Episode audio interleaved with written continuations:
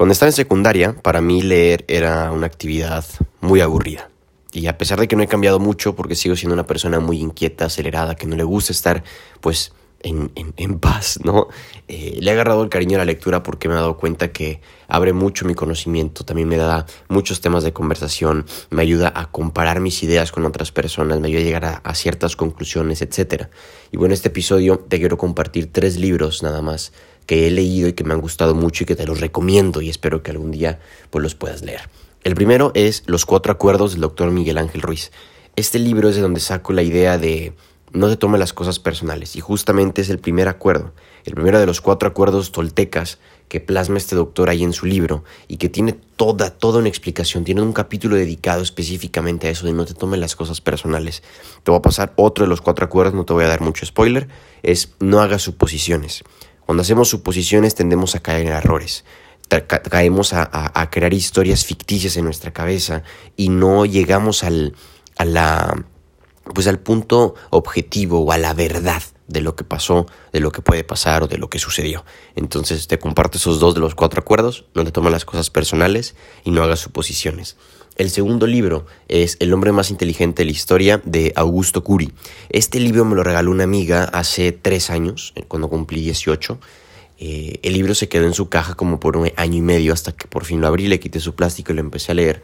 Y básicamente el libro trata acerca de un debate entre dos teólogos y dos ateos, que son científicos, imagínate, o sea, dos posturas completamente distintas, en donde unos defienden la existencia de un Dios todopoderoso, eterno, perfecto, que siempre ha estado, y los otros dos niegan la existencia de ese ser y dicen que lo único que existe es la ciencia, lo único que puede comprobarse es la ciencia. Entonces, ¿qué hacen?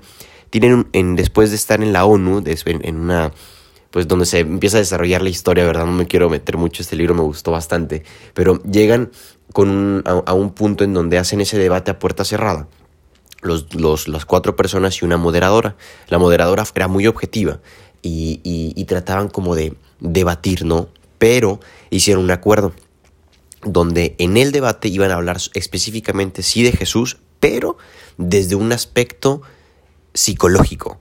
O sea, estudiaron la inteligencia emocional de Jesús a través de los evangelios, obviamente, porque son, los, son parte de la referencia, ciertas eh, eh, corrientes filosóficas también y ciertas eh, pues, ideas que ellos traían como la ciencia y, otras cosas que los, los, científicos creían. Y pues la verdad el libro se desarrolla bastante bien porque ves a Cristo como en otro sentido como en este aspecto humano, en este aspecto emocional que nosotros también tenemos y cómo fue que lidió ante tantas tentaciones, ante tantas preocupaciones, ante tantos miedos, cómo su contexto influyó en su forma de ser a lo mejor, cómo el ser obediente, o sea, ese tipo de cosas las abordan en ese libro y está, está bien padre cómo lo, lo abordan. Y el tercer libro, y para mí se, los he dicho en muchísimas ocasiones, es el libro del vendedor más grande del mundo, de Ogmandino. Este libro, más que convertirte en, vendedor, vendedora, en comerciante, en emprendedor, en una persona de negocios o volverte millonaria, ser, busca una riqueza espiritual, una riqueza en el corazón, en donde las cosas materiales vienen por añadidura cuando haces el bien, cuando buscas esa plenitud, cuando buscas esa felicidad, cuando buscas darte a los demás, cuando buscas ser feliz. Las cosas materiales vienen por añadidura. Si una vez que conectes con esa energía interna que te mueve, que te despierta, que te hace feliz, que te ayuda a mantenerte en una o ser un estado de plenitud, las cosas materiales vienen por consecuencia. Entonces este libro para mí ha sido pues mm, una guía, una filosofía de vida prácticamente. Cuenta la, historia de un camellero que le entregan un cofre con 10 pergaminos, en donde esos pergaminos que están pues desde la antigüedad también, que es un tesoro prácticamente y no puede dárselo a cualquiera. Tienes que dárselo a una persona que tú consideres que sea digna de ellos. Es como el martillo de Thor. Solamente quien sea digno lo puede levantar. Bueno, quien sea digno de tener ese cofre puede recibirlo, pero tiene que dárselo a alguien. Y pues ese alguien es un predecesor que pues ha logrado toda su riqueza, ha logrado todo el éxito de su vida, toda su felicidad, toda su plenitud, gracias a esos 10 pergaminos.